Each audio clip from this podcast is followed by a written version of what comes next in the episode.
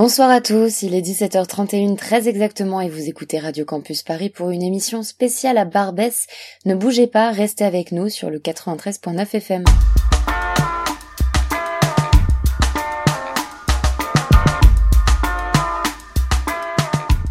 Qu'est-ce que vous aimez dans ce quartier?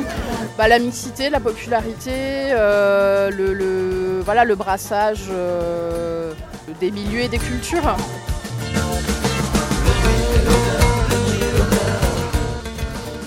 Émission spéciale Quartier populaire au Magic Barbès. Goutte d'or et vous, Radio Campus Paris.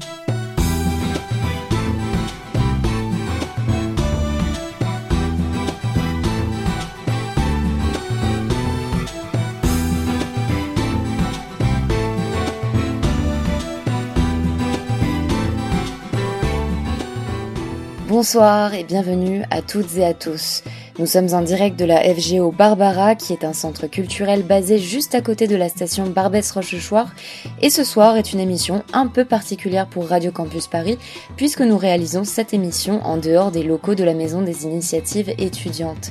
Et c'est dans le cadre du festival Magic Barbès, organisé par le média collaboratif Goutte d'Or et vous, installé donc à Barbès, que Radio Campus Paris s'est implanté ici pour cette émission ce soir. Alors, du 21 au 29 septembre, le festival Magic Barbès a réuni de nombreux événements culturels et on peut dire que c'est un bon succès puisque cette année c'est la 9 édition du festival. Au programme, les événements étaient très variés.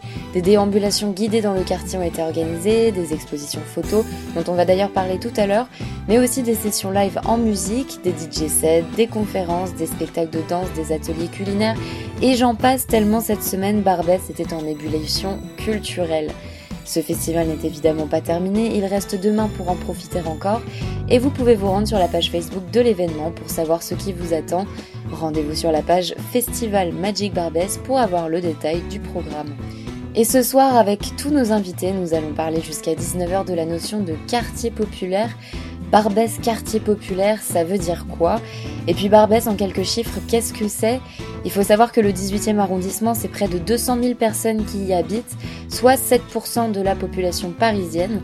En termes de densité d'ailleurs, on est plutôt pas mal, 30 000 habitants au kilomètre carré. Oui, c'est plutôt conséquent quand la moyenne dans la capitale est de 20 000 par kilomètre carré.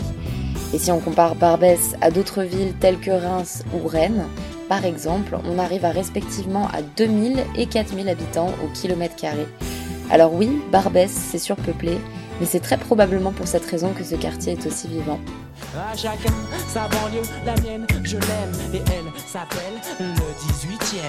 Quartier populaire Au Magic Barbès, par Goutte d'Or et vous et Radio Campus Paris. Au sommaire, de, au sommaire de cette émission, j'accueille tout de suite nos invités. Nous allons discuter avec Jean-Raphaël Bourges.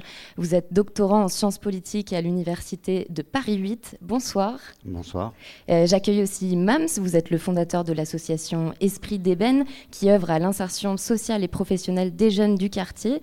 Et vous habitez donc dans le quartier de la Goutte d'Or. Bonsoir à vous. Bonsoir. Et vous, et j'accueille aussi Mousse. Euh, vous faisiez partie du groupe de musique Zebda, actuel chanteur de Mousse et Hakim, et vous êtes très actif dans les quartiers de Montpellier notamment. Vous êtes artiste de Toulouse, pardon, excusez-moi, c'est pas très loin, j'ai confondu, pardon. Et, euh, et, vous êtes associé au FGO Barbara, où nous sommes donc actuellement. Donc bonsoir à vous. Bonsoir.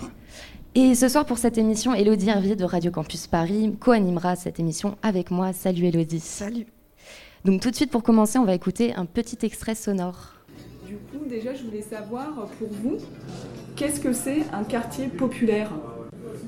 Alors, euh, bonjour, pour moi, un quartier populaire, euh, c'est, pour moi, c'est un entourage qui est mélangé par beaucoup de populations qui vient partout, euh, gauche, à droite, dans le monde, et beaucoup de traditions, parce que ça se fait une rencontre entre toutes euh, les races, et on peut changer des idées entre... euh, Pour moi, c'est des gens qui, qui ont un salaire limité, à certaines sommes, pas trop élevé non plus, qui gagnent entre 10 à 15 000 euros par an.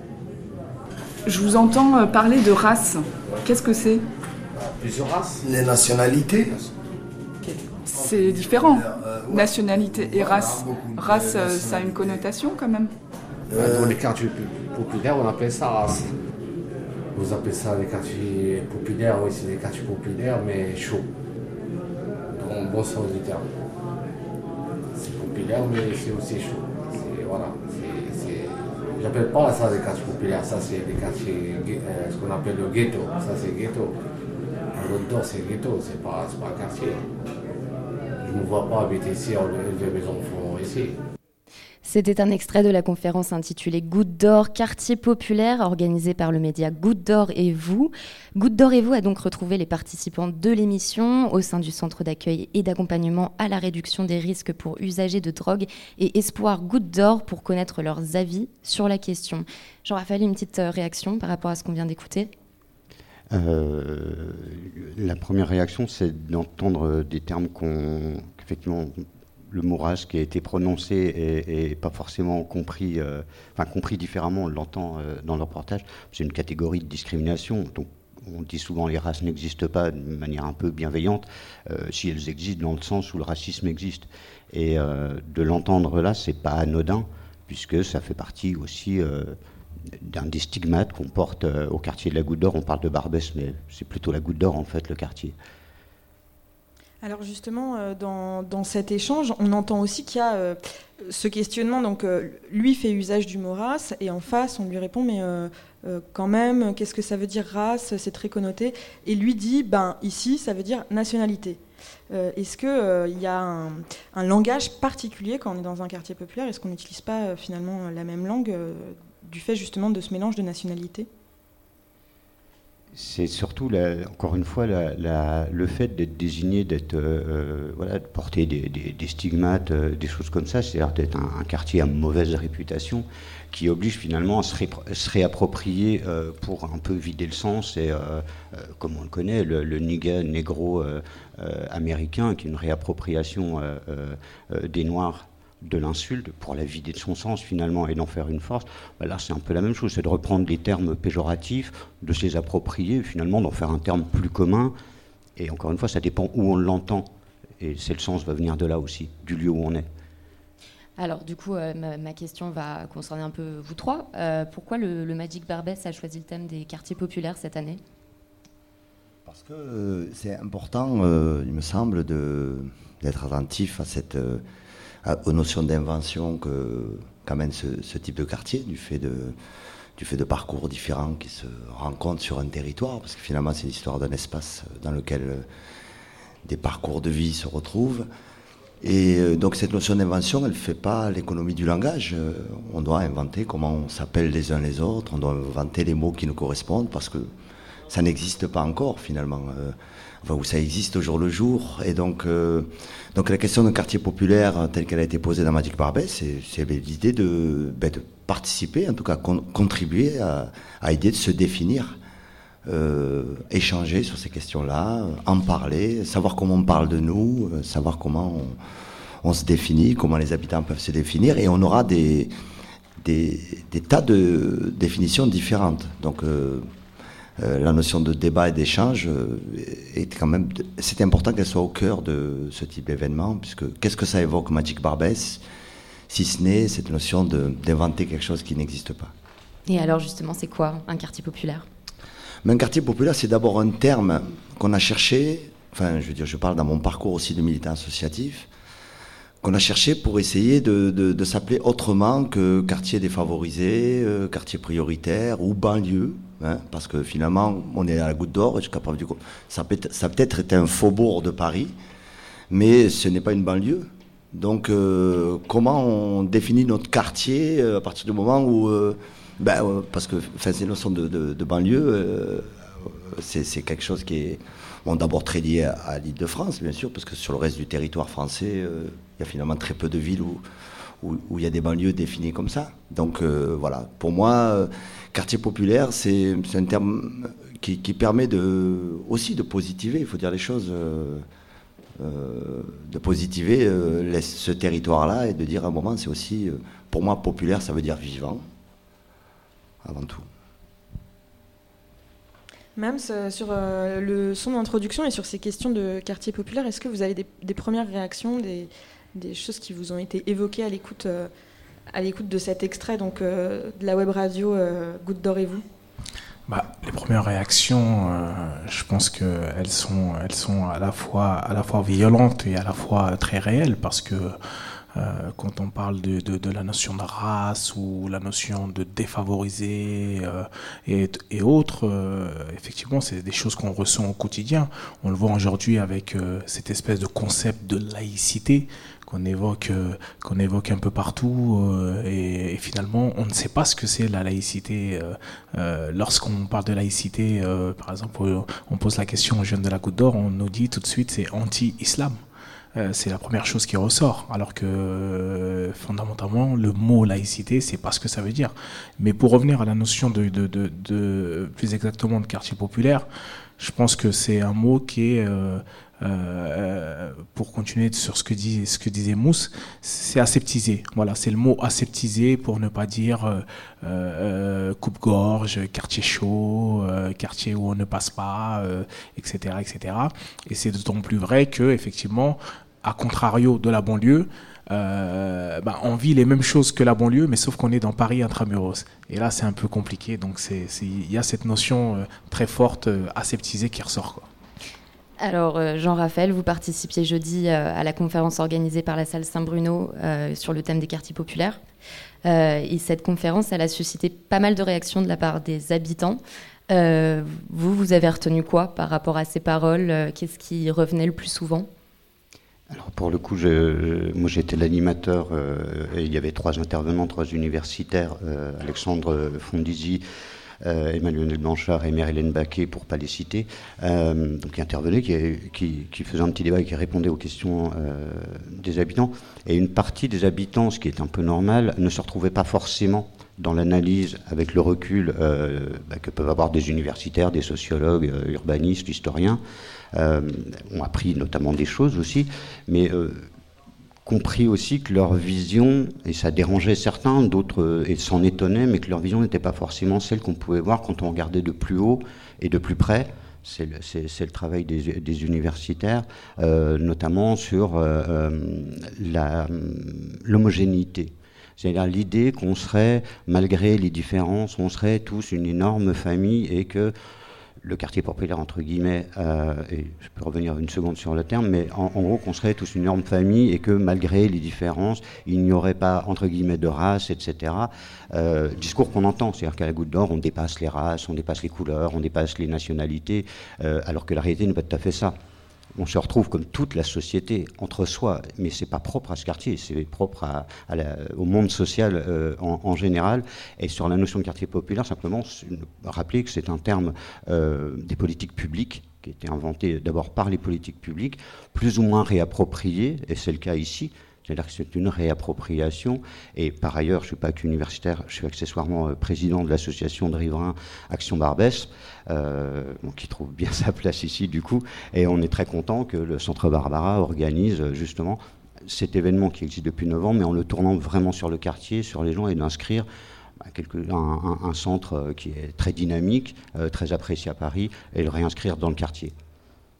Alors, euh, est-ce que ça a toujours été dans les choix de thématiques du Magic Barbès d'intégrer euh, les, habitants du quartier et d'intégrer les, problématiques propres euh, à ce quartier?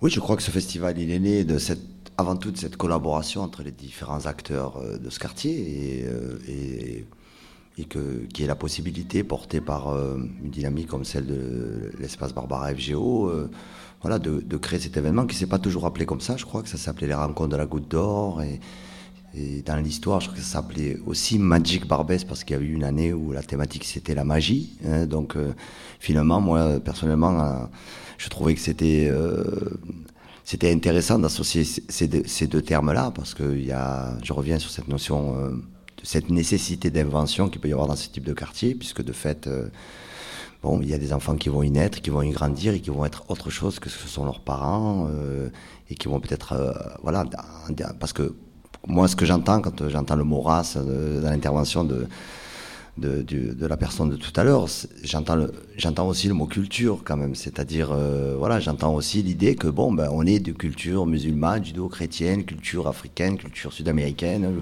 ou indienne, ou asiatique, ou culture euh, auvergnate, bretonne, je ne sais quoi. Et finalement, c'est ce qui fait qu'à un moment, euh, il y a cette notion qui est très présente ici parce que parce qu'on est quand même à, Barbès et que c'est pas rien sur la définition même de l'identité française, hein, au sens euh, très large, cette idée de créolisation quand même. Cette idée euh, qui a été euh, développée, écrite par des, grands auteurs que, comme Glissant ou, ou Césaire ou d'autres encore qui ont, qui ont enfin, des territoires très loin d'ici qui, ont fait, de fait, cette nécessité d'invention. C'est-à-dire qu'en fait, les histoires, comment dire, les histoires dramatiques, créer, créer de la nouveauté aussi. Hein. je veux dire, c'est depuis l'histoire de l'humanité prouve bien que, par exemple, on sait que le, blues, le jazz, euh, c'est né de cette histoire horrible de l'esclavage des, des, Afro-Américains. Donc, euh, bon, il y a plein de choses comme ça qui sont des réalités. Moi, j'ai toujours vu de l'extérieur cette notion magique, c'est-à-dire que moi qui suis musicien, enfant de l'immigration algérienne, Barbès, a été le quartier qui a produit la musique algérienne de France, euh, qui a permis à tous ces artistes d'exister en créant des modèles économiques, des artistes qui ont inventé, enfin, ou des gens qui ont inventé ce qu'on pourrait appeler le, un circuit court de la culture, hein, quelque chose qui est finalement assez, assez moderne, enfin même pour pas dire très moderne, c'est-à-dire cette idée que bon, puisque tu vas pas me produire puisque tu vas pas me diffuser dans ta radio, ben, je vais faire ma musique, je vais l'enregistrer et puis je vais faire un magasin pour vendre mes disques. Alors, je reviens euh, sur euh, la notion de, culture euh, créole et de culture mixte. vous l'avez aussi évoqué, Jean-Raphaël Bourges.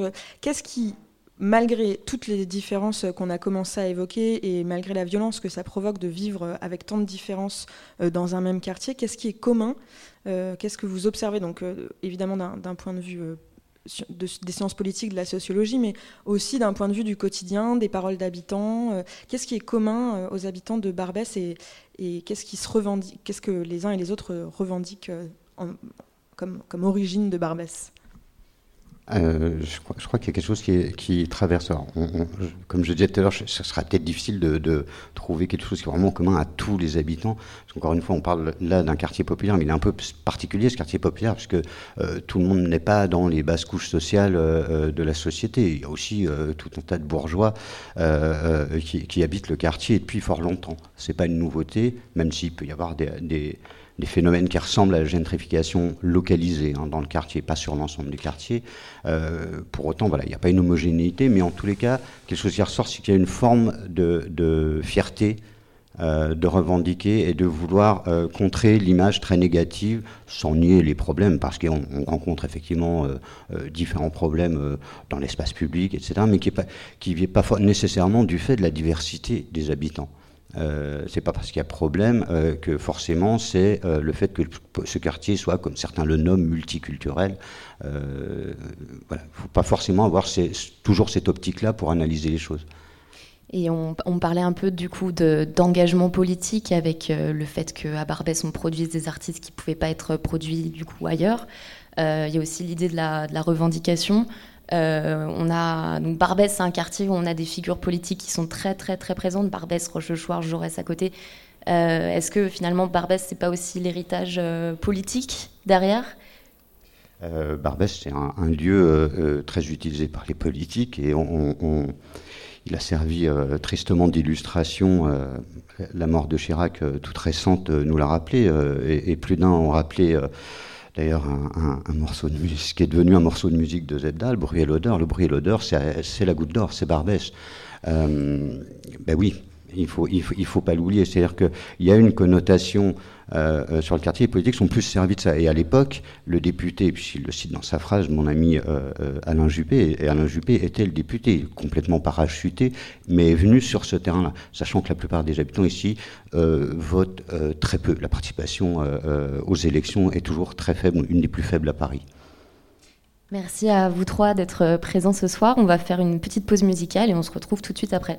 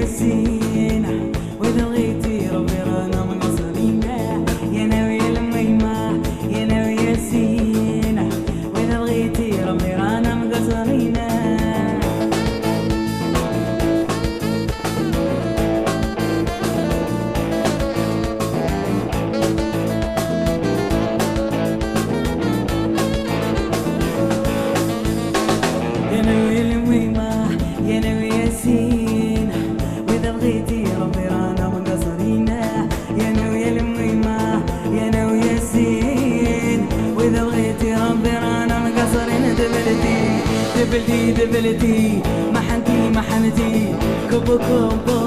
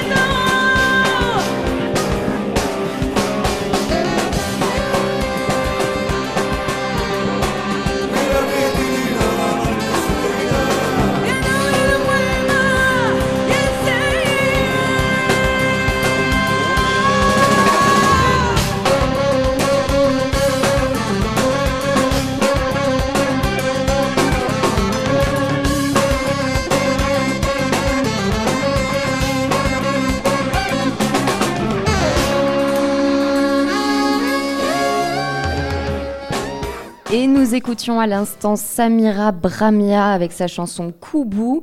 Elle sera ce soir en live à la FGO. Venez nombreux pour l'écouter. Vous êtes toujours sur le 93.9 FM sur Radio Campus pour une édition spéciale à Barbès. À chacun sa banlieue, la mienne, je l'aime et elle s'appelle le 18e. C'est le, le retour à un endroit que, que j'aime, euh, où j'habite, euh, etc.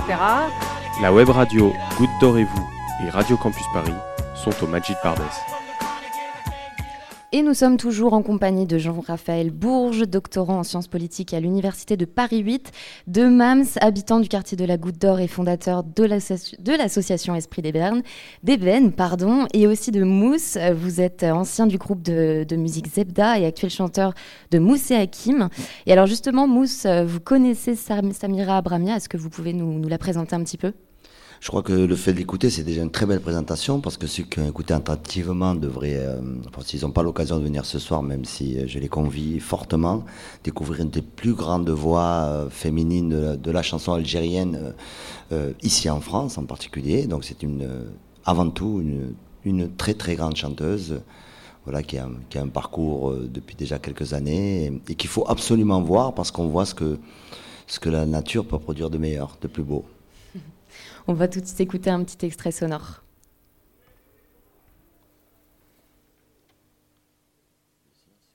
La bourgeoisie, si. Maintenant, entre nous, ça commence à être bobo. Hein. Là, il y en a- ils ont l'air très dangereux pour nous chasser, vraiment. Et quand ils posent des questions, attendez, je suis là depuis longtemps, 40 ans. Vous connaissez pas les meubles Oui, oui, ça va, on n'a pas le temps, c'est bon. En fait, c'est un rapport de force. Absolument. C'était pas du tout comme ça. Au début, non, parce que euh, on, on était nouveaux, on écoutait les anciens. Et vous, madame, alors vous sentez aussi ce sentiment de sécurité parce qu'il y a des gens, parce que vous n'êtes pas seule? Je trouve des gens, je les sens, je... prends le boulevard, il n'y a personne qui me. Ça fait 40 ans que j'habite. J'avais des collègues qui, ne connaissent pas ici, ils disent avec mon mari à, 20 à 19h, je ne mettrai pas les pieds ici. Je sais, c'est un coupe-gorge, je me suis dit c'est faux. Ah non, non, non, je ne veux pas même pas essayer. C'est la mentalité du quartier. Patouche, elle est de mon quartier ou elle est des nôtres. C'est un quartier où on connaît plus ses voisins par rapport à d'autres quartiers. On les méprise aussi, on les méprise ces quartiers, on s'en occupe moins. De tant de choses, hein, tant de richesses, de, de contacts humains. Que tu peux pas, ailleurs, tu peux pas le trouver. Honnêtement, hein. tu vois des jeunes Français qui sont là avec d'autres, avec des immigrés. Il n'y a pas de différence. On se retrouve, y a on a partagé la sorbe ensemble, on partage. C'est un extrait sonore qui a été enregistré par Goutte d'Or et vous le 9 juillet dernier. Euh, cette fois, il a été question de la Goutte d'Or au Café Social. Euh, Qu'est-ce qu'on peut dire à propos de cette euh, réaction de cette dame par rapport justement à la gentrification euh bah, je rappeler rapidement ce qu'est la, la- la gentrification. La gentrification, c'est euh, un changement de population avant tout, c'est-à-dire un, un quartier bah, dit populaire, euh, dont les habitants sont peu à peu remplacés par euh, des classes sociales euh, supérieures euh, qui ont les moyens et donc qui transforment finalement l'espace public par des nouveaux commerces, des nouvelles exigences vis-à-vis des pouvoirs publics quant à cet espace public, par exemple. Et donc sur la Goutte d'Or, effectivement, il y a des travaux qui sont menés actuellement et qui ont déjà été menés euh, depuis euh, quasiment une quinzaine d'années euh, sur, le quartier, sur ce phénomène de gentrification, pour voir est-ce qu'il s'applique réellement ici, comment il se développe. Euh, alors oui, il y a un phénomène de gentrification assez ciblé finalement, parce qu'il il y a eu des politiques publiques faites, par exemple, là où nous sommes, sur le sud du quartier, l'essentiel, à 80% des logements sont des logements sociaux appartenant euh, donc à la ville, et de fait, la spéculation immobilière ici ne pourra pas exister. Euh, par contre, euh, si on va autour de l'église Saint-Bernard, la fameuse église Saint-Bernard, celle des sans-papiers, euh, là autour, par contre, on a des immeubles un petit peu plus chics et tout, on voit très bien que la population, que les, les- quelques cafés qui sont ouverts s'adressent déjà à une autre population que celle qui traditionnellement fréquentait les, cafés, les rues du quartier. Alors là, dans les deux extraits euh, enregistrés par euh, donc la web radio euh, de la Goutte d'Or, Goutte d'Or et vous, on entend les habitants du quartier s'exprimer donc sur la question qui leur a été posée de la gentrification, de la notion de quartier populaire. Mais est-ce que naturellement, les habitants de la Goutte d'Or, ils se posent la question ou ils parlent de leur perception comme de vivre dans un quartier populaire? Est-ce que eux, ils en parlent est-ce que c'est une préoccupation quotidienne pour les habitants? Peut-être euh, Mams euh, qui. Effectivement, c'est une préoccupation. Je crois que nous, étant plus jeunes, on était fiers d'appartenir, enfin, on est toujours fiers d'appartenir à ce quartier. Et pour nous, euh, lorsqu'on se déplaçait, euh, je parle sur un point de vue footballistique, euh, on était fiers de dire qu'on est des mecs de Barbès, qu'on est de la Goutte d'Or, etc. Donc on, disait haut et fort qu'on appartenait à ce quartier avec sa représentation, sa représentation de l'époque, qui était, bah, qu'on est un peu plus jeune, bah, c'est la représentation d'un quartier chaud. plus on grandit, on voit d'autres choses, on a un autre regard. on est dans un quartier aux identités multiples, on est dans un quartier de création, on est dans un quartier en devenir, et, euh, et- et- et cette représentation, elle est extrêmement importante. Et je crois que le regard euh, d'une certaine frange également de la population, euh, de voir arriver un peu comme ces, ces, dames qui ont parlé dans le, dans, le micro-trottoir, ça inquiète aussi, ça inquiète. Euh, pour moi, la première phase de gentrification, elle n'a pas, pas commencé à 15 ans, mais elle a commencé en- dans les années 80, euh, avec la première phase, euh, avec la première phase de, de, de- au niveau, au, au niveau de l'habitat, au niveau du renouvellement de l'habitat, où euh, les gens qui étaient avec moi à l'école, bah, certains se sont retrouvés à Savigny-le-Temple, à Vigneux, euh, à Montfermeil, Mont-la-Jolie, etc. Donc j'ai perdu une partie de mes, mes amis dans, dans, sur la fin des années 80. Et, euh, et aujourd'hui, on voit euh, des, nouveaux, euh, des, nouveaux, des, des nouvelles personnes arriver euh, où la cohabitation, euh, on va dire, est un peu difficile. Faut- faut- je pense qu'il faut mettre des mots euh, parce que on a l'impression qu'il y a des espèces d'entre-soi un peu partout, à différents niveaux dans le quartier, alors que le quartier qu'on avait connu auparavant, c'était plutôt, euh, c'était plutôt le vivre ensemble, euh, mais euh, dans son excellence, que ce soit les populations bourgeoises du quartier qui étaient là il y a plus de 40 ans, voilà, on se côtoyait, on se parlait, etc. Et là, je trouve qu'il y a des cloisonnements, voilà. Et alors justement, est-ce qu'on peut rentrer un peu plus dans le détail parce que vous faites partie donc de l'association Esprit d'ébène, vous aidez des jeunes à, à s'insérer professionnellement, socialement. Mhm. C'est quoi les pressions, c'est quoi le, le contexte maintenant par rapport à il y a 30 ans? Euh, Quelles sont les pressions finalement que les jeunes doivent euh, se- euh, supporter aujourd'hui par rapport à, à il y a 30 ans? C'est quoi la différence? Je dirais que les pressions, euh, les pressions, bah, elles sont, elles sont, ouais, sont un peu, sont un peu différentes parce que à notre époque, euh, on n'avait pas les mêmes problématiques. Donc forcément, on peut pas, on peut pas, on, peut pas avoir de comparatif euh, réel. Euh, je dirais qu'à notre époque, il y avait une mixité qui était beaucoup plus importante dans les années 80-90 et que là, aujourd'hui, bah, les pressions qui vivent, c'est bah, c'est toujours les mêmes. c'est- je au niveau du chômage, euh, au niveau du manque d'emploi, euh, euh, au niveau de l'insertion, au niveau de l'implication à la fois dans le quartier, le fait d'être laissé un peu délaissé pour compte, parce qu'il y a une certaine frange qui dit que ben, on les questionne pas, on leur demande pas leur avis, qu'on leur impose des choses. Je crois, je, crois que c'est ça qui ressort le, le, le, le, le plus souvent. Euh, moi, je trouve qu'il y avait beaucoup plus d'implication il y a 20 ans. Donc on nous demandait plus notre avis que maintenant. Justement, on parlait euh, en première partie euh, de l'intérêt politique qui était très faible et l'engagement et le vote euh, dans le quartier de la Goutte d'Or qui est très faible. Comment ça se manifeste Comment Est-ce que vous avez des pistes d'explication Et puis, comment se manifestait du coup l'intérêt pour ce quartier et, comment la, voix était mieux donnée il y a 20 ans dans ce quartier aux habitants, aux citoyens? Je pense qu'il y a un rejet, il y a un rejet général euh, euh, au niveau de la politique euh, et on le voit aujourd'hui avec avec les gilets jaunes et avec d'autres mouvements. euh, on le voit suite aux violences policières et, et- et à d'autres choses comme ça. Euh, les populations qui étaient là euh, à l'é- à l'époque, c'était c'était des populations qui se disaient entre guillemets être des populations de passage. Moi, j'ai toujours entendu mes parents, j'ai toujours entendu les parents de mes amis dire bon, on va retourner au pays. Mais au fond, c'était un mythe. C'était le mythe du retour, parce qu'ils ne sont jamais retournés dans leur pays. Donc finalement, ils se sont installés. Euh, j'aurais envie de dire, euh, ces gens-là, euh, ils ont certes leur nationalité d'origine, mais en vérité, c'est des Français. Moi, je prends l'exemple de mon père. Mon père, il a passé, il est arrivé, il avait 25 ans. Il a passé plus de 70 années de sa vie en France. Il, a 80, et il va avoir 92 ans. Euh, donc finalement, il est français, ce, ce- ce monsieur.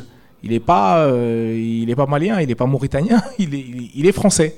Euh, et- et- et je pense que c'est cette problématique peut-être d'appropriation par eux-mêmes euh, qui a causé parfois aussi des torts euh, parce qu'ils pensaient à chaque fois retourner au pays avec ce mythe, ce, ce- ce fameux mythe qui finalement n'a jamais existé. Et je pense que ça a été un handicap euh, euh, dans l'insertion. Alors j'aime pas le mot intégration moi parce que euh, chaque fois on parle, on nous parle toujours, on nous bassine toujours avec l'intégration, mais moi je me sens pas intégré. Moi, je, moi si j'ai un problème, si c'est un problème plutôt d'insertion, voilà d'avoir une vie comme tout le monde, euh, d'avoir un emploi comme tout le monde, euh, d'avoir euh, la crèche, d'avoir euh, mon appartement, etc.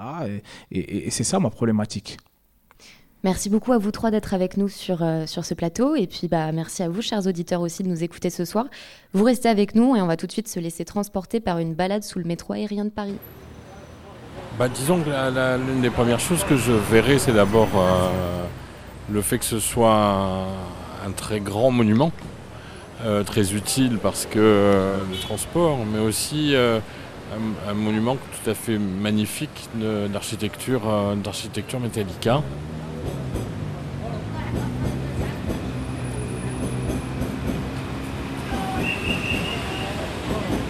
Alors après, l'autre chose, c'est que c'est un espace en dessous qui est un espace de séparation entre deux, deux ensembles de villes, une, une, genre de, cicatrice très très forte. dont actuellement se pose la question de la, de, réoccupation et de l'appropriation parce que euh, ce sont des zones un peu floues, des zones euh, dans, une, dans une ville dense, euh, etc. Il y a aussi le fait que ça reprend, là, ici dans le quartier, ça reprend les anciennes, les anciennes frontières entre les, faubourgs, hein, les, communes de faubourg et Paris, etc. Et l'histoire de Paris, c'est au niveau territorial, c'est un peu cette extension successive. Alors, à partir du moment où il y a repérage de ces, ces lieux, de ces lieux mm, un peu en friche, un peu oubliés, euh, la rationalisation vient très vite. C'est de grands interstices de la ville qui sont des places pour euh, des gens qui n'en ont pas vraiment. Sachant que dans des, quartiers qui sont des quartiers de, des grands sas de, l'arrivée d'immigration, etc., comme euh, la Goutte d'Or, etc., Barbès, Belleville, autrement les environs de Stalingrad, mais c'est différent. Les, les, commerces en général, c'est aussi, et le commerce, le restaurant, c'est pas simplement un endroit où on vient manger, c'est aussi un endroit où on vient faire euh, identité, chercher, et chercher l'information pratique, et, en donner, euh, faire fonctionner des, relations qui sont des relations familiales, des relations euh, d'origine.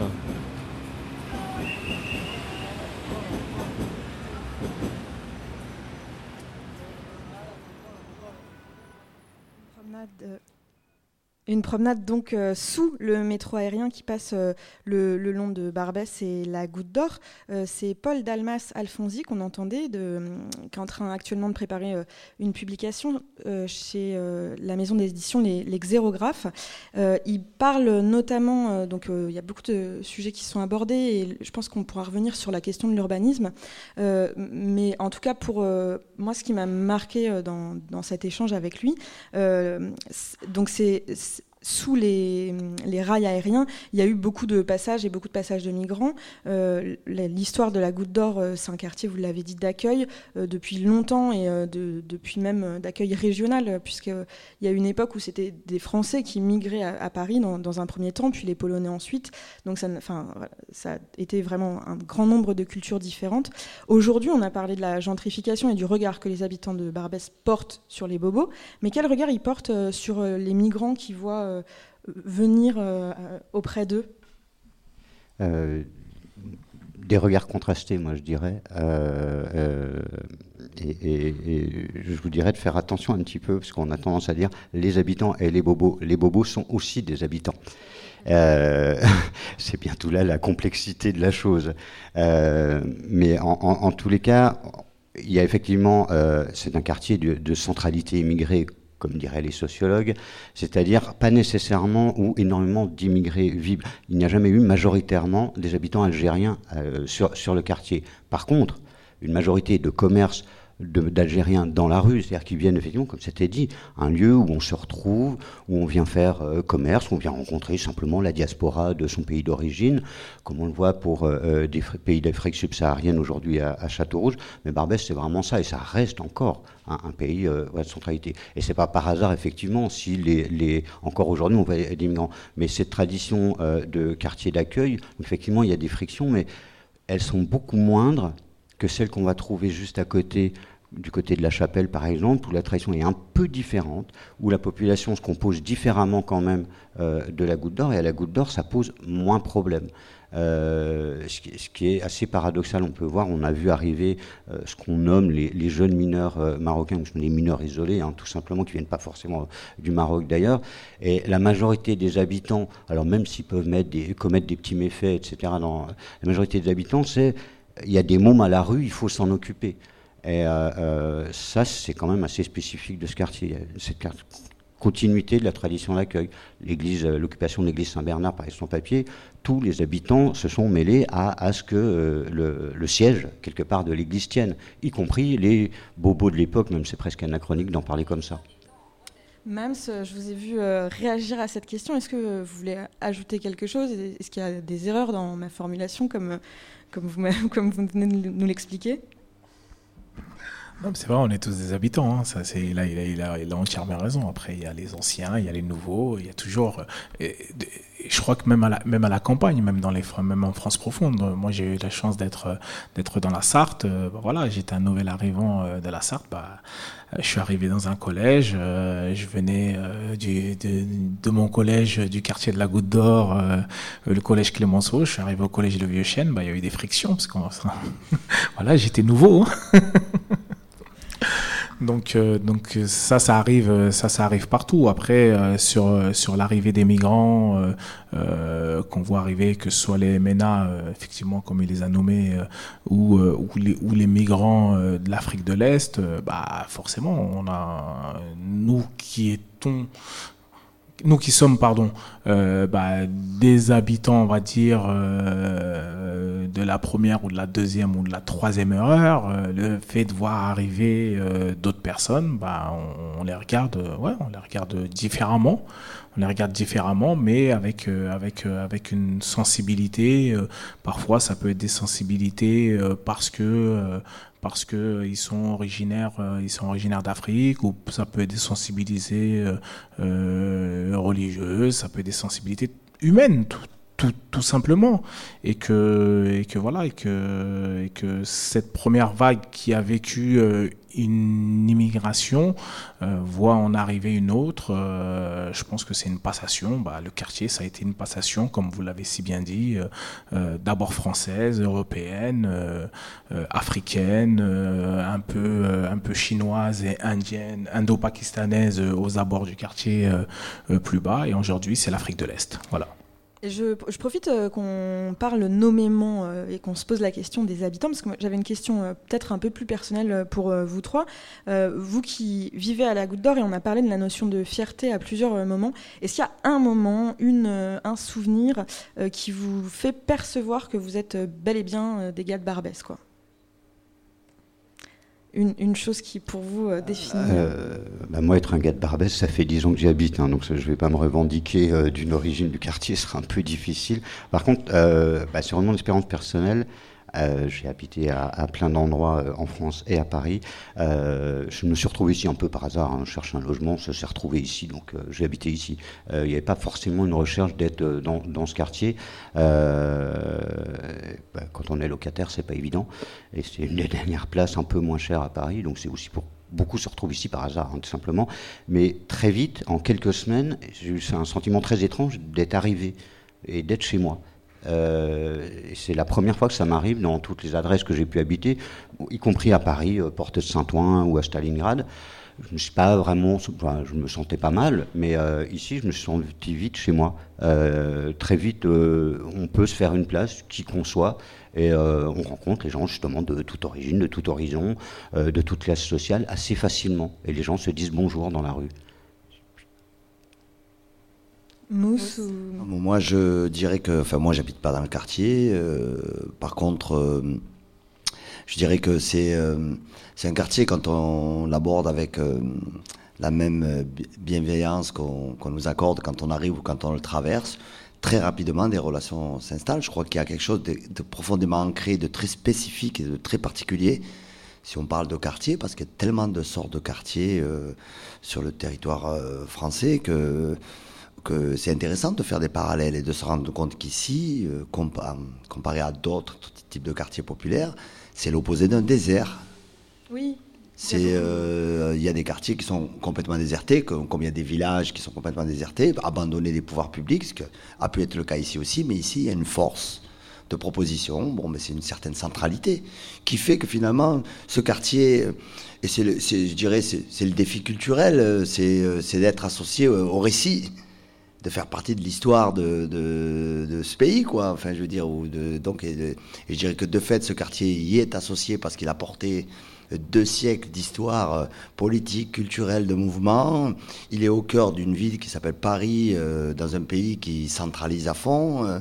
Euh, il porte le mouvement dans son sein complètement. Donc ce mouvement-là, c'est aussi ce mouvement qui crée cette notion d'accueil, je pense. C'est-à-dire le fait qu'à un moment, au-delà des recettes de l'immigration ou des migrations, qui sont finalement toutes simples, hein, on va là où on a une adresse, on va là où on a un numéro, on va là où on a un contact qui éventuellement pourra faire que voilà je veux dire aujourd'hui dans cette modernité dans cette dimension actuelle on voit bien que sur les notions de migrants par exemple on sent très fortement quand on arrive ici à quel point une problématique importante géopolitique à 5000 km peut avoir une résonance immédiate dans un quartier comme celui-là et, euh, et voilà, moi, ce que je dirais, c'est que finalement, euh, bon, je reviens à cette notion de d'anti-désert, hein, cette notion urbaine propre, qui finalement, voilà, euh, enfin, crée cette, cette, idée d'accueil et le fait que finalement, on puisse, on puisse très bien le traverser. C'est pour ça que c'est fou.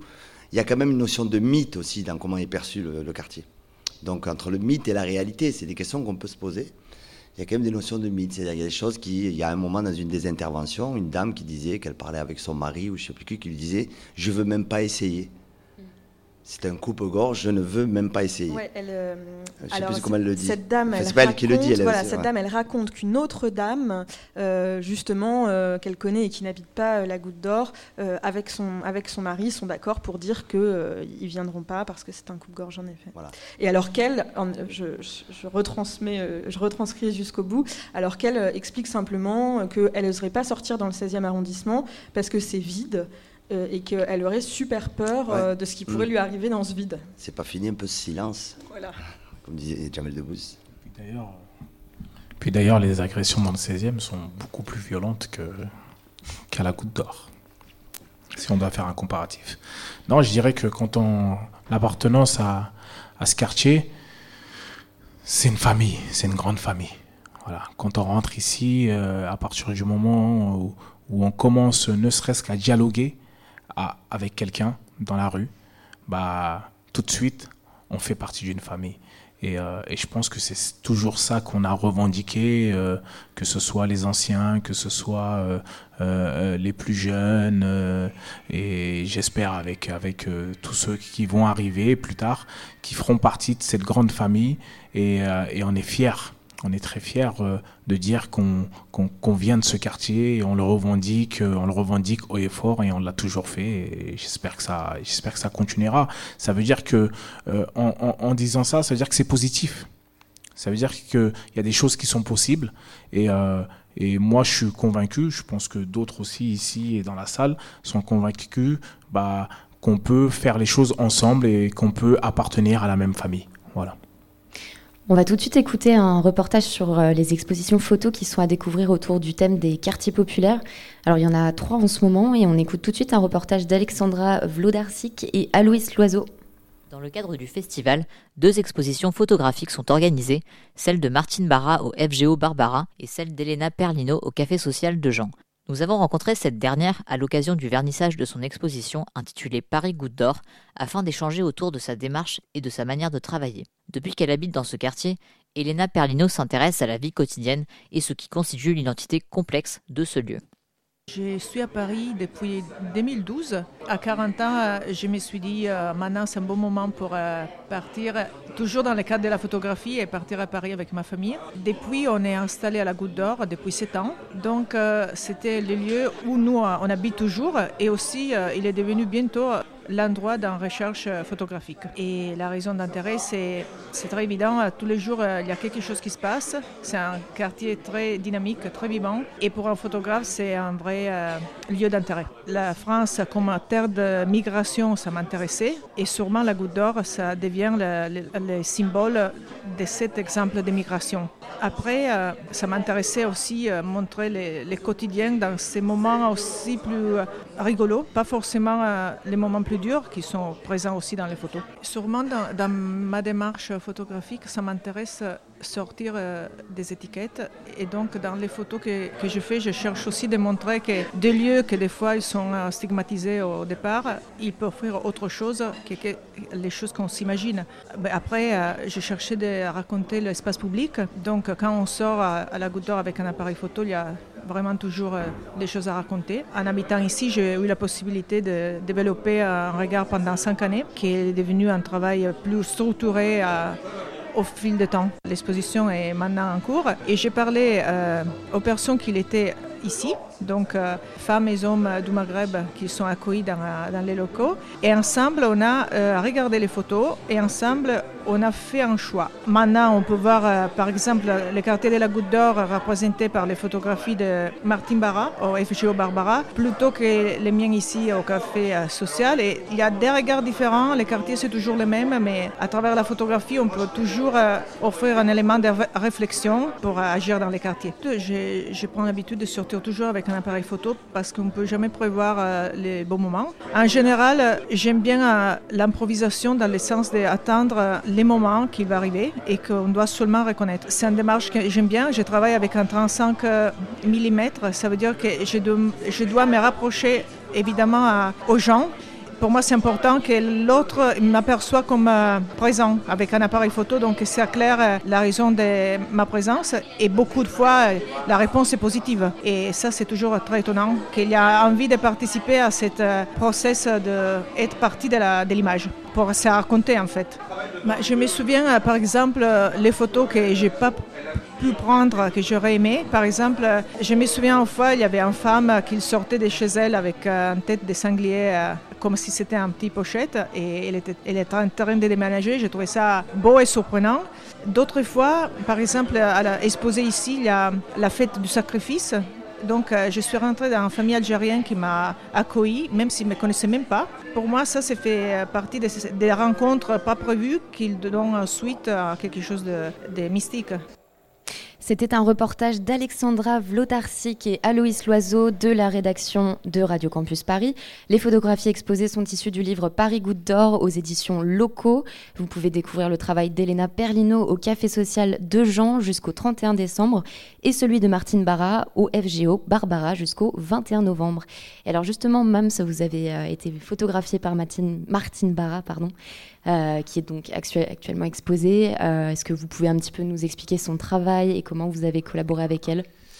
Bah, Martine Barra, je l'ai rencontrée, j'avais 5 ans, dans la rue, euh, au Démol, qui est l'actuel Square Léon. Avant, c'était une colline. Et voilà, elle m'a photographié. Et après, je l'ai amené chez moi. Donc, c'est devenu l'ami de ma mère. Et euh, depuis, on ne s'est plus quitté. Voilà, ça fait, euh, ça fait 30, 30 et quelques à années. 5 ans. Et c'était quoi la conversation pour. Euh... Bah, je sais pas, elle m'a dit est-ce que je peux le photographier? J'ai dit ah, vas-y, ouais. J'aimais bien ça. Et puis, et puis voilà, quoi. Il n'y avait pas véritablement de conversation hein, à l'époque. Mais euh, je me suis dit tiens, je vais la suivre. Qu'est-ce qu'elle vient faire là Celle-là Elle se balade dans le quartier avec son appareil. Bah, finalement, elle a photographié toute une génération.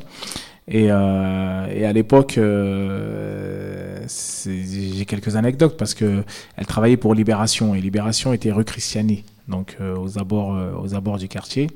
Et le jour où j'ai mis les pieds à Libération, bah, j'ai plus quitté Libération parce que j'allais même faire mes devoirs là-bas le soir. Donc, donc voilà, Martine, c'est ça, c'est toute une histoire. Et, euh, et, je me rappelle que les, en tout cas, les éducateurs de l'époque, en particulier Patrick Gosset, qui, faisait partie des figures euh, associatives du quartier, ou Michel Nerneuf, euh, l'avaient aussi laissé entrer dans le quartier parce que c'est quelqu'un qui avait une histoire. Euh, Martine, voilà, c'est quelqu'un qui est né en Algérie, qui a émigré aux États-Unis. Euh, qui a œuvré pendant plus de 40 ans dans le Bronx et à Harlem, qui a fait des photos incroyables de, de, enfin, de ces quartiers-là aux États-Unis. Et lorsqu'elle est venue, donc elle a raconté son histoire. Et je pense que c'est pour ça qu'on l'a laissé. Euh, euh, enfin, pas moi, moi j'étais très jeune, mais c'est pour ça que le, monde associatif de l'époque lui a ouvert les portes euh, du quartier, en tout cas. Et euh, Mousse et Jean-Raphaël, vous avez vu un petit peu les expositions? Vous connaissez le travail de Martine Barra, par exemple? Oui, enfin, moi je, connaissais un petit peu, surtout qu'elle a aussi fait beaucoup de photos de, tous les grands du hip-hop américain, hein, que ce soit Tupac Shakur ou Public Enemy. Enfin, je veux dire, c'est dans ma génération en tout cas quelqu'un dont, on a pu voir les photos souvent. Et puis c'est en découvrant euh, avec Mams cette série de photos qui, est quand même absolument extraordinaire, qui montre à, quel point euh, euh, être dans le récit, encore une fois, j'insiste là-dessus, mais bon, c'est peut-être aussi parce que j'aime bien l'idée artistique et l'idée de la création.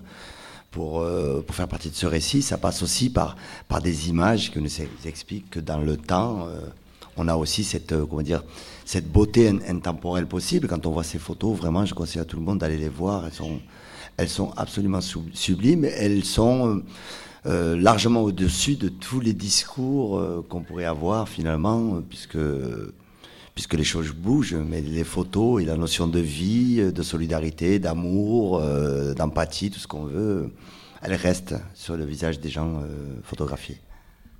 Euh, oui, effectivement, ce sont avant tout d'abord euh, des belles photos au sens euh, le plus noble du terme, et en plus des, témoignages d'un passé où on voit ben, toute une vie, des sourires, effectivement, mais vraiment une vie, une vie locale, et aussi des traces un peu en fond d'un passé qui a un peu disparu, qui a beaucoup évolué, puisque comme on l'a un peu évoqué, le quartier a, subi des grosses transformations urbaines durant ces dernières décennies, et voilà, on voit les traces, on voit aussi les traces de ces transformations en cours. et c'est aussi voilà le témoignage d'un temps euh, autant que des gens. Donc je vous invite à, découvrir euh, le travail de Martine Barra, mais aussi euh, de deux autres photographes qui sont exposés dans le contexte du Magic Barbès. donc je rappelle hein, les dates. Elena Perlino au Café Social de Jean jusqu'au 31 décembre et Martine Barra au FGO Barbara jusqu'au 21 novembre. Euh, on n'a pas trop parlé euh, de tout ce qui était politique publique par rapport à Barbès. Euh, on disait tout à l'heure qu'il y avait 80% de logements sociaux. ouais, non pas... Au sud du quartier. Au sud du quartier. c'est quoi les politiques publiques actuellement? Il y a quoi comme impulsion euh, alors des politiques publiques. on ne peut pas dire que les, les, politiques se désintéressent du quartier. Euh, on a l'impression d'abandon de la part de certaines personnes, des fois l'impression qu'on s'occupe. Il y énormément d'argent investi euh, dans le quartier. Le problème, c'est pas toujours dans le bon sens. Euh, et, c'est là qui pose souci. Donc effectivement, sur euh, certains reproches, la concentration par exemple euh, de logements sociaux, chacun a son avis là-dessus, mais en tous les cas, ça a été fait. le renouvellement urbain plus récent est beaucoup moins violent qui a été fait il y a une trentaine d'années où on rasait des rues entières et on a annihilé aussi tout un passé, toute une histoire par là même. Et effectivement comme euh, euh, euh l'évoquait, euh, tout un pan de la population qui a été, qui a été sorti du quartier. Parce que donc ça, ça a été le, grand moment fort. Aujourd'hui, la moitié du quartier est classé en politique de la ville. Donc, avec encore des, des, interventions, la transformation urbaine, elle est quasi achevée. Il reste des petites choses à faire. Il y a, quelques lieux euh, qui, sont encore un peu, on va dire, à peaufiner, à transformer, pas transformation euh, globale. Euh, mais aujourd'hui, dans les, les, politiques publiques, donc sont celles qu'on trouve dans les quartiers populaires de politique de la ville, c'est avec un investissement surtout vis-à-vis de la jeunesse, qui est plutôt une bonne chose. Et, encore une fois, bah, la question de savoir comment on fait tout ça, pas combien d'argent est mis, ça, ça va à peu près en fait. À chacun sa banlieue, la mienne, je l'aime et elle s'appelle le 18e. C'est le, retour à un endroit que, j'aime, euh, où j'habite, euh, etc. La web radio Goutte d'Or et vous et Radio Campus Paris sont au Magic Barbès.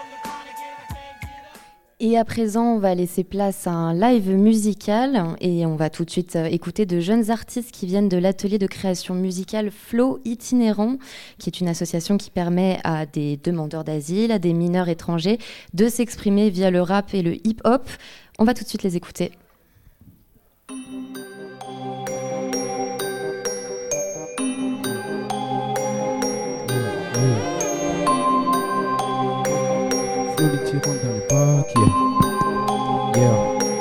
Nous sommes le débrouillard, on va sortir du brouillard Depuis hier jusqu'à aujourd'hui, nous nous sommes dans le débrouillard.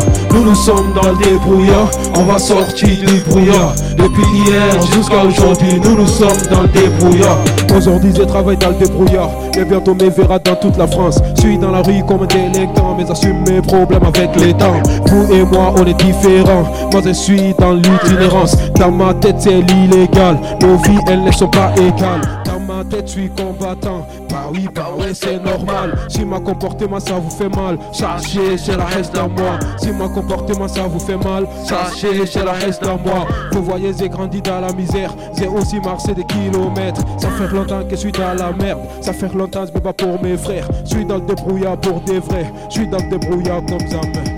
Nous nous sommes dans le débrouillard, on va sortir du brouillard. Depuis hier jusqu'à aujourd'hui, nous nous sommes dans le débrouillard. Nous nous sommes dans le débrouillard, on va sortir du brouillard. Depuis hier jusqu'à aujourd'hui, nous nous sommes dans le débrouillard. Dans le brouillard, j'ai formation de la FBI, mentalité de la mafia, intervention à la CIA. On fait du sale à la moula, débrouillard pour le billard, je taffe pas pour les teasers. Numéro 10, je suis Kylian, j'ai fait du sous dans le ganja, fais du sous dans le ganja. Fais du sous dans le ganja, les gars, fais du sous dans le ganja. Nous nous sommes dans le débrouillard, on va sortir du brouillard. Depuis hier jusqu'à aujourd'hui, nous nous sommes dans le débrouillard. Nous nous sommes dans le débrouillard, on va sortir du brouillard. Depuis hier jusqu'à aujourd'hui, nous nous sommes dans le débrouillard. Nous nous sommes dans le débrouillard, on va sortir du brouillard. Depuis hier jusqu'à aujourd'hui, nous nous sommes dans le débrouillard. Nous nous sommes dans le débrouillard, on va sortir du brouillard. Depuis hier jusqu'à aujourd'hui, nous nous sommes dans le débrouillard. Nous nous sommes dans le débrouillard, on va sortir du brouillard. Depuis hier jusqu'à aujourd'hui, nous nous sommes dans le débrouillard. On va sortir du brouillard. Depuis hier jusqu'à aujourd'hui, nous nous sommes dans le débrouillard. Suis dans débrouillard, débrouillard. On va sortir du brouillard. Depuis hier jusqu'à aujourd'hui, nous nous sommes dans le débrouillard. Je suis dans le débrouillard pour des vrais. Je suis dans le débrouillard comme jamais. Je suis dans le débrouillard pour des vrais. Je suis dans le débrouillard comme jamais. Ah.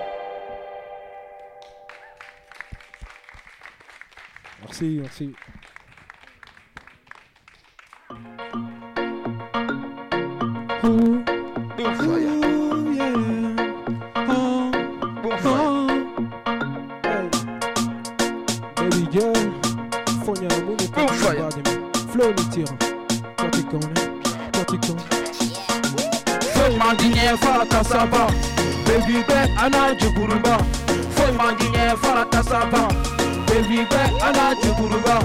Foi mandinha fala caçaba Baby be ana juguruba. Foi mandinha fala caçaba Baby be ana juguruba Baby girl a fonya na mune kadine ne bati ma floka sambolo ti sekan la dunya mo bekalo Ni ba fele ni ne yepa nam to man kom baki No bembo la ti ba dunya mo ben yinika Ni be wari le femba di ma panam bile kadinya we be ba fam le meriki Ne boni fara finale mune la vira Ambe dunya fam be tome de le kadine ya Baby ne ka finya kinya ante ende Dunya mo ben yinika ne be uni Nen kan na flow wa bebe do baby see? Men na flow down men na flow di fia free. Nen kan na flow wa ina di ma konya Baby girl Niña bebe fonya namba Ne ba di ma flow ben bolon ba nebe Ne benta di ma flow dunya mo be uli Foy man niña fala tasaba Baby be ana jugudumba Foy man niña fala tasaba Baby be ana jugudumba Foy man niña fala tasaba Baby be ana jugudumba Foy man niña fala tasaba Baby be ana jugudumba Feme bolo nevi se katima Ite dunia benye ni kamune kaninya. Mimi ne wali le labi la fonya Nelu ko inyonte Dunia mo ni ka. Fobe mola tiko Nukanta di bete won Ko benye ni don Diamante ba fele. Anju bebe malo ya mune lo ula Flobe mola tiko Nene kanta po. Diamante me balo kone tate man Hey hey baby Afonya na Neba tima Wari te bon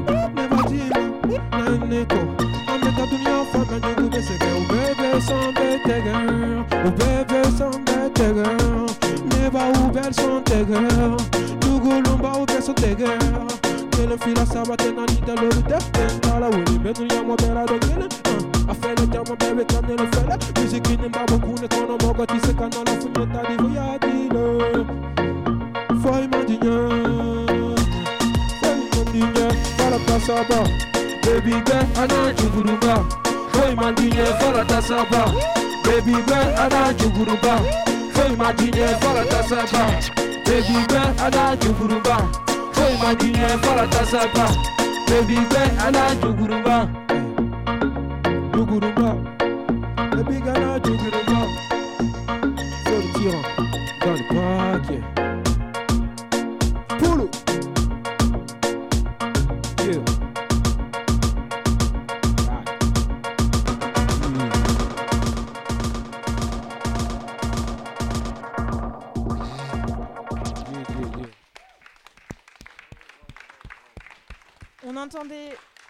on entendait donc euh, l'association Flow Itinérant avec Ismaël et Rassoul qui nous ont euh, rappé les titres Débrouillard et Tassava.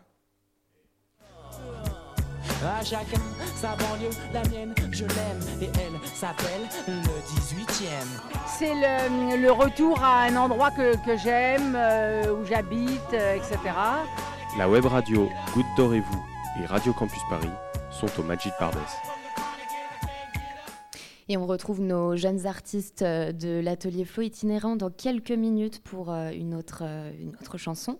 Euh, on est toujours en plateau avec nos invités Jean-Raphaël, euh, Mams et Mousse. Euh, et nous allons accueillir la compagnie Gabi Sourire pour une lecture de texte. Et c'est Sylvie que nous recevons sur le plateau. Bonsoir. Bonsoir. Bonsoir. Une petite réaction sur ce qu'on vient d'entendre? Eh ben, super. Alors, je suis pas, pas là au début, j'ai pas eu l'occasion d'entendre le début de l'émission, mais euh, super euh, d'entendre le rap. euh, c'est aussi une façon de témoigner de ce qui se passe dans les quartiers. Mais c'est vrai que ça s'ouvre. En même temps, le rap, on a envie de l'entendre aussi ailleurs, et puis j'ai l'impression que ça, que ça intéresse de plus en plus et que la sphère s'ouvre. Et ça, c'est bien. Et Mousse, euh, vous, vous connaissiez euh, cette association Flow Itinérance? Oui, je l'ai découvert dans le cadre de, de, de, de FGO Bar- Bar- Barbara, justement. Donc après, cette idée justement de permettre l'expression, de le développer, puis qu'il y ait des gens qui se consacrent à, à, cette, à la fois cette, euh, à créer cette opportunité-là pour ces, pour ces jeunes rappeurs. Parce que cette histoire-là, elle doit aussi se raconter. Elle se raconte euh, aussi pour le chemin qui a été fait pour arriver jusqu'ici. Et une fois qu'on est ici, euh, euh, comment ça se passe et comment ça se parle. Donc forcément, euh, c'est les notions, enfin, c'est l'écriture qu'il y a derrière aussi, hein, c'est les textes, la manière de dire, et après, euh, le rythme, c'est la notion de mouvement. et je suis assez d'accord avec ce que dit Sylvie, c'est-à-dire que ça devient, ça s'ouvre, quoi. Et comme ça s'ouvre, ça devient, c'est aussi une manière de dire que, ben, que, encore une fois, que, que les styles musicaux qui, émergent de ce type de, de quartier deviennent aussi la normalité. Donc ça veut aussi dire beaucoup de choses. Et donc Sylvie, de la compagnie euh, Gabi Sourire, est-ce que vous pouvez nous présenter un petit peu votre euh, compagnie avant de nous faire une, une lecture? Alors la compagnie Gabi Sourire, elle est euh, basée dans le quartier de la Goutte d'Or depuis, euh, elle existe depuis 2004. Moi personnellement, j'habite le quartier depuis euh, 30 ans et quand je suis arrivée ici, j'avais une autre compagnie de, de théâtre.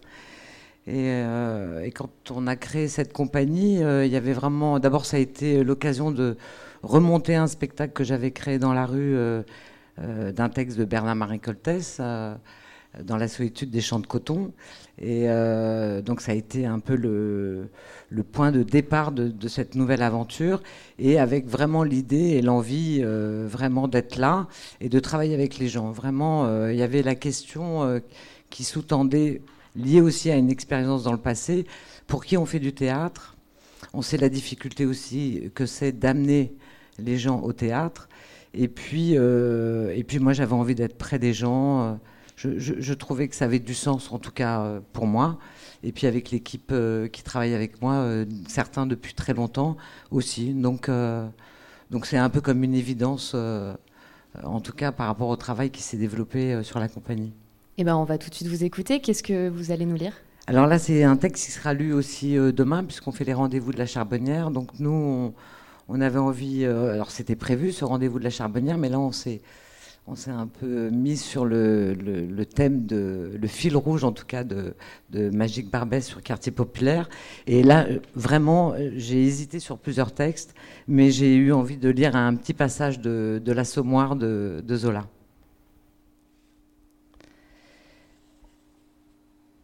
Gervaise, tranquille, souriante, sur le seuil de sa boutique, saluait les amis d'un petit signe de tête affectueux. Elle se plaisait à venir là, une minute, entre deux coups de fer, pour rire à la rue, avec le gonflement de vanité d'une commerçante qui a un bout de trottoir à elle. La rue de la Goutte d'Or lui appartenait, et les rues voisines, et le quartier tout entier. Quand elle allongeait la tête, en camisole blanche, les bras nus, ses cheveux blonds envolés euh, dans le feu du travail, elle jetait un regard à gauche, un regard à droite, aux deux bouts, pour prendre d'un trait les passants, les maisons, le pavé et le ciel. À gauche, la rue de la Goutte d'Or, s'enfonçait, paisible, déserte, dans un coin de province, où des femmes causaient bas sur les portes. À droite, à quelques pas, la rue des Poissonniers mettait un vacarme de voitures, un continuel piétinement de foule, qui refluait et faisait de ce bout un carrefour de cohue populaire. Gervaise aimait la rue, les chaos des camions dans les trous du gros pavé bossué, les bousculades des gens le long des minces trottoirs, interrompus par des caillotis en pentraide. Ces trois mètres de ruisseau devant sa boutique prenaient une importance énorme, un fleuve large qu'elle voulait très propre, un fleuve étrange et vivant, dont la teinturie de la maison colorait les eaux des caprices les plus tendres, au milieu de la boue noire. Puis, elle s'intéressait à des magasins, une vaste épicerie avec un étalage de fruits secs garanti par des filets à petites mailles, une lingerie et bonnetterie d'ouvriers, balançant au moindre souffle des côtes et des blouses bleues pendues les jambes et les bras écartés.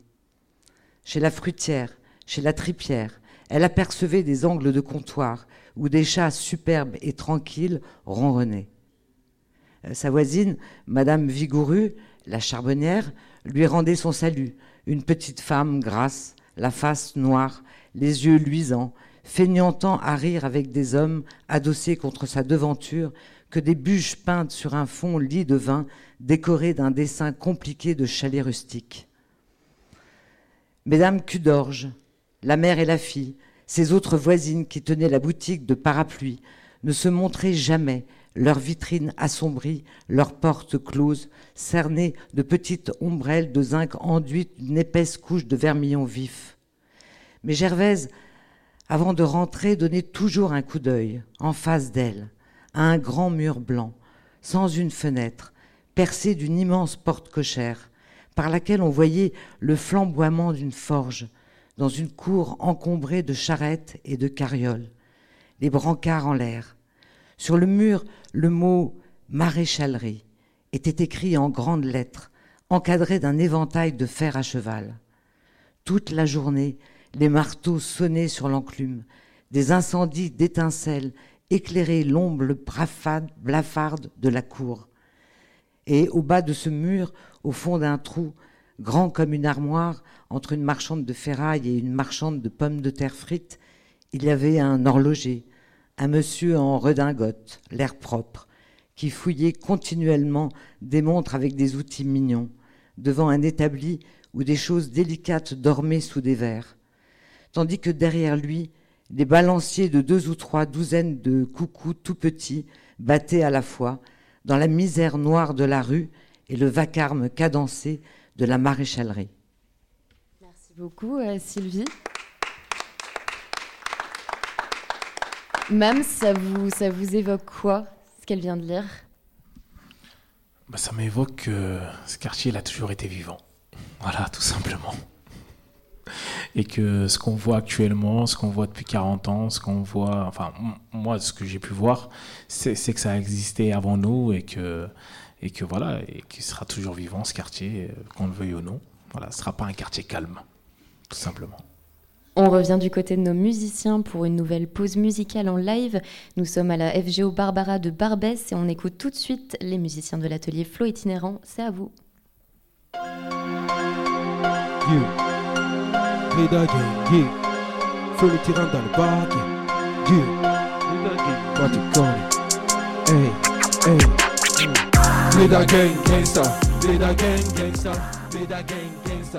That gang. Play that gang, gangsta. Play that gang, gangsta. Play that gang, gangsta. Go on and play that play that play that play that gang, gangsta, c'est nous les Bléda gangsta. Tu n'es pas gentil, ce n'est pas grave quand nous aussi on est méchants. Bienvenue dans mon ghetto, ici y a des vrais négros. Qu'est-ce que tu veux quand t'es dans Dis-moi, dis-moi, Anico. Tu veux rapper, tel micro s'il t'est faux. Pose tes mots et pose mes flots. On va rapper comme des pros. Je suis fort, ça c'est vrai. Je suis le plus forcé des mots. Tu es fort, ça c'est vrai. T'es plus fort que moi, ça c'est faux. Bléda gang, gangsta. Bléda gang, gangsta. Bléda gang, gangsta. Bléda gang, gangsta. Nous on est Bléda gangsta. Nous on est Bléda gangsta. Nous on est Bléda gangsta. Nous on est Bléda gangsta. Bléda gang, gangsta, n'est touché par mon gros. Daron vient du gros. Daron vient du gros. Ascendant vient du bête gros. Descendant prend du gros. Dans le cas contraire, j'étais sujet de l'échanger la peau. De mon ghetto, de ma peau. Fier de mon. Un des trois, les Bléda. Vraiment ça exagère trop. Ma voix c'est le Wikipédia qui fera de ta tête oh. L'aventure ne me change pas, la neige ne me change pas, PSE ne me change pas, le milieu t'apporte ton plus, tu restes ce que je suis, fais ce que je suis, les 125 ma fierté, mon compte progéniture, les babi on a tout guéri, à Paris on a tout guéri, gangsta, gangsta, Ici pas de master, tu m'aimes pas, allez basta Bata de madre puta, faut rends des Prada Ça vient des ghettos de ninja, ninja, ninja, ninja, ninja, ninja gang, gang, gang, Bléda gang, gangsta. Nous on est Bléda gangsta, nous on est Bléda gangsta, nous on est Bléda gangsta, nous on est Bléda gangsta. C'est que t'es bien entouré, que tu fais notre pari Gros que quand t'es bourré T'as voulu nous faire, non non tu t'es gouré. Que dis-je frère, t'es fait fourré. Fais le ramadan, tu te lèves à 18h T'as fait la guerre au fond d'un bunker. Trahi tes frères, ouais tu salis tes sœurs. Et puis toute ton équipe gros, c'est des menteurs. Comme la maman de ma fille, hey, tous les jours je combats mais tu meurs. Meurs, tourne pas autour de ma vie, tes ce matin, je suis de mauvaise humeur. Tu pèses 10 kilos, gros, tu joues les teddy Riner Parle pas des mythos potos si toi-même tu m'inventes des rumeurs. Non, on t'a pas vu dans la bagarre mais c'est toi qui as allumé la mèche. C'est ton fruit préféré, bah tant mieux, garde la pêche. C'est Loubia à la maison, gros, ça va péter ce soir. Nous on est 10 à la baraque, la salle à manger c'est un réfectoire. Hey, Bléda gang, gangsta Bléda gang, gangsta, Bléda gang, gangsta, Bléda gang, gangsta. Nous on est Bléda gangsta, nous on est Bléda gangsta, nous on est Bléda gangsta, nous on est Bléda gangsta. Des crapes en français, crapes en banane, c'est tout facile. J'ai fait ça bien plus vite, j'ai pas sur ce beat. Et qu'il a un débit, il veut s'en minutes. Dis-moi pas panique, tu même vite arrivé. Tu déconnes, tu t'es c'est comme ça que j'ai grandi. C'est même nos vrais amis, tout le monde m'y connaît dans la gang gang. Ouais, depuis, depuis tout petit, c'est pas encore fini. Hey, ça c'est continué ça. Bléda gang, gangsta, Bléda gang, gangsta, Bléda gang, gangsta. Nous on est Bléda gangsta, nous on est Bléda gangsta, nous on est Bléda gangsta, nous on est Bléda gangsta.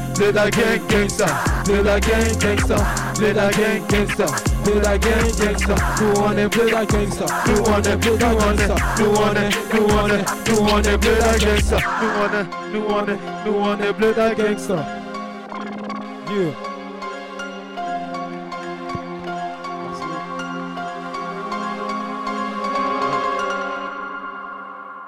À nouveau cette pause musicale, assurée par Flo Itinérant. Encore, bravo.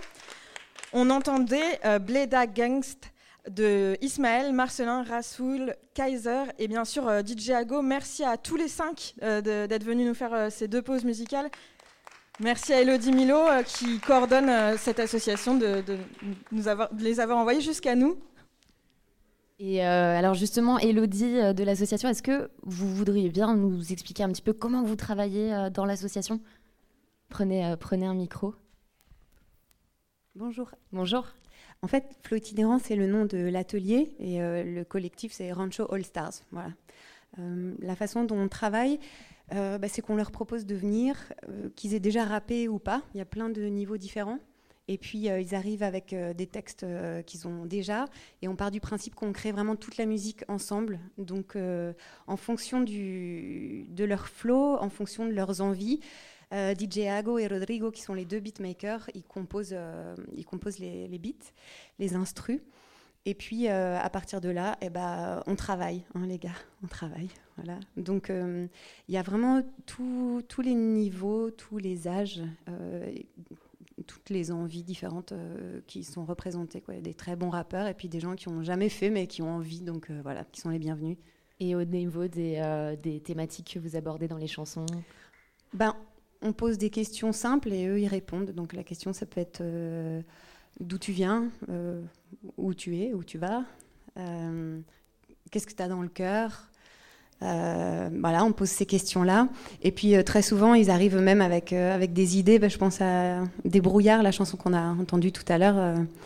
c'est Ismaël qui avait envie de faire quelque chose sur la débrouille, quoi. Parce que système débrouille, c'est leur quotidien. Euh, voilà. Donc souvent aussi, eux-mêmes, ils ont, euh, ils ont des très bonnes idées. En fait, il n'y a rien à faire que mettre tout ça euh, ensemble. Quoi. Voilà. Jean-Raphaël, je me tourne vers vous. au niveau de la vie associative à, Barbès, est-ce qu'il y a eu un, un bond dans la création d'associations? Comment, qu'est-ce qu'on peut dire par rapport à tout ça? Euh, alors la vie associative, elle est euh, excessivement riche. Euh, je crois que ça doit être à la Goutte d'Or qu'on trouve un, des tissus associatifs les plus denses, j'allais dire de Paris, mais toute la France réellement. Euh, et dans toutes ces associations, on trouve notamment euh, alors plein d'associations qui s'adressent aux, habitants euh, de différents niveaux, des associations culturelles notamment qui sont très très présentes, d'aide aux jeunes, d'accès, comment, par exemple à l'informatique, avec je pense à, à, la goutte d'or d'ordinateur, mais il y a vraiment des dizaines, dizaines d'associations et c'est un peu aussi ce qui fait la caractéristique de ce quartier, c'est-à-dire et cette densité de vie qu'on trouve ici. Est-ce que, euh, à votre sens, à tous les trois, le, ce tissu associatif justement très dense, il pallie, il répond à une demande à laquelle les institutions ne répondent pas forcément? Par exemple, je pense aux, centres aérés ou euh, à des conservatoires qui n'existeraient pas forcément euh, dans ce quartier et qui existent dans d'autres à Paris? Non, je dirais qu'on est quand même dans un modèle citoyen qui correspond à cette, à cette société dans laquelle on vit, c'est-à-dire la société française. Donc ce modèle citoyen, il est là. Euh, c'est aussi euh, la possibilité pour les gens de s'engager, pour agir. Euh, encore une fois, moi j'aime bien cet adage qui dit, qui est de glissant, je crois, qui dit agir local pour penser le monde. C'est des choses qu'on peut retrouver partout. Et, ici, comme comme c'est très riche, alors il pallie forcément parce que la force publique, il y, a, des volontés politiques qui n'ont pas été, il faut, faut, le dire, des volontés politiques qui n'ont pas été à la hauteur des besoins et des politiques nationales, des politiques locales, des collectivités locales, territoriales, qui n'ont pas pris la mesure de l'importance euh, de, enfin, de ces notions d'égalité, par exemple, de ces quêtes-là, qui ont un peu par cynisme abandonné ces, visions-là. Alors, on va dire que c'est pas le cas pour tout, et donc c'est pas forcément que ça pallie, c'est juste c'est une solution, une réalité d'engagement des gens qui disent euh, on va être ensemble pour faire des choses. Euh, en bas de chez soi, pour nos enfants, pour les personnes âgées, pour euh, les habitants. Donc, euh. Moi, j'aurais envie de dire heureusement qu'elles sont là. Heureusement que ces associations sont là, tout, simple, tout simplement parce que euh, ça permet, ça a permis une meilleure intégration pour une pour une génération passée, ça permet une meilleure insertion pour une autre génération et que le fait de, bah, comme avec Sylvie, euh, de découvrir le théâtre autrement, une autre forme de théâtre, euh, le fait de découvrir euh, la musique autrement, le fait d'aider des jeunes à mieux s'insérer et à avoir les meilleures armes avec, je pense à l'association Ados, le soutien scolaire ou les enfants de la Goutte d'Or, etc., etc. Et tout ça, c'est nécessaire et on en a besoin.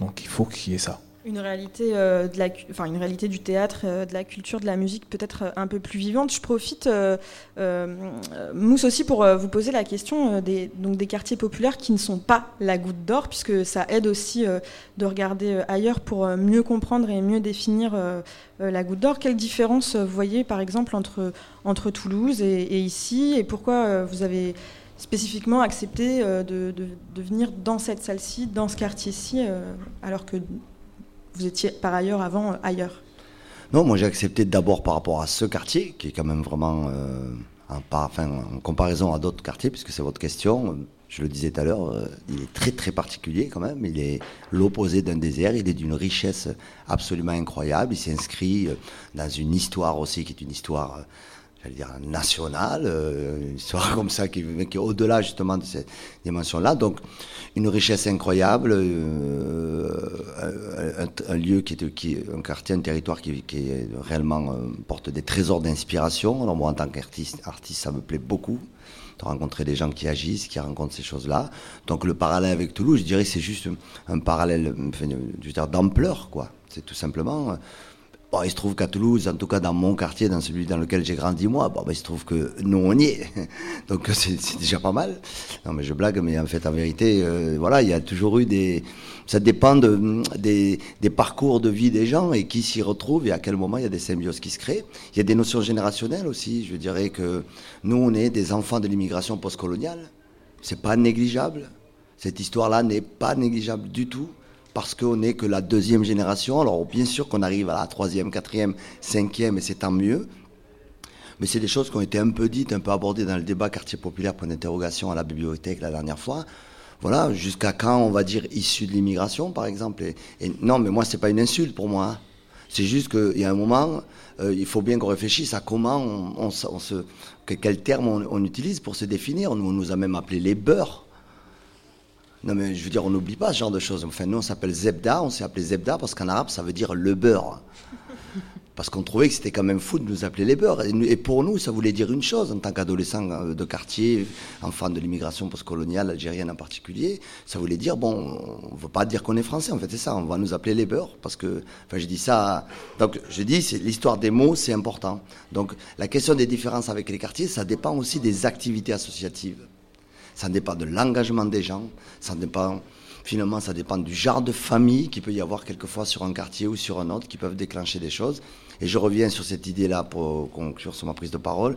euh, parce que j'ai pas pu faire cette intervention la dernière fois à la bibliothèque, il y avait tellement de monde. On se rattrape. Voilà. C'est que, ici, l'immigration, nous, on a trouvé un terme, nous, on aime bien dire héritier de l'immigration. Et ces propos concluront d'ailleurs euh, notre, euh, notre émission, à moins que en 30 secondes, quelqu'un a un mot pour la fin. Sylvie? Moi, J'ai vraiment envie de, de rendre un hommage à Bernard-Marie Coltès, parce que Bernard-Marie Coltès, il, est, il a vécu dans le 18e. Il n'y a pas longtemps, on a, il y a eu une plaque qui a été déposée rue Cauchois. Et euh, il aimait, je crois, euh, le côté populaire aussi de ce quartier. Et nous, on a inscrit sur notre euh, local une phrase qui va nous accompagner d'ailleurs demain. Alors je vais vous la lire. J'ai seulement envie de raconter bien, un jour, avec les mots les plus simples, la chose la plus importante que je connaisse et qui soit racontable, un désir, une émotion, un lieu, de la lumière et des bruits, n'importe quoi qui soit un bout de notre monde et qui appartienne à tous. Merci beaucoup Sylvie. On arrive à la fin de notre émission. Merci à tous nos participants d'avoir accepté notre invitation sur le plateau de Radio Campus Paris pour cette édition spéciale à Barbès dans le cadre du festival euh, organisé par Goutte et vous. Je tiens évidemment à remercier la FGO Barbara de nous avoir accueillis dans ses locaux ce soir. Merci aussi évidemment à tous nos invités pour avoir accepté de venir discuter de la thématique des quartiers populaires avec nous. Merci à l'équipe de Goutte d'Or et vous pour toute la coordination de cette émission. Et puis du côté de la coordination de Radio Campus Paris, merci à toi Elodie. Merci à toute l'équipe de bénévoles de Radio Campus Paris euh, d'avoir organisé euh, l'élaboration de cette émission aussi. Merci Hugolin, merci Elliot qui était à la réalisation ce soir. Merci à nos bénévoles pour leur reportage. Et puis bah, pour terminer, merci à vous chers auditeurs de nous avoir suivis. C'est le moment de rendre l'antenne pour ma part et c'est un plaisir d'être avec vous tous ce soir. Euh, vous pouvez rester avec nous sur le 93.9 FM et quant à moi, bah, je vous dis à bientôt.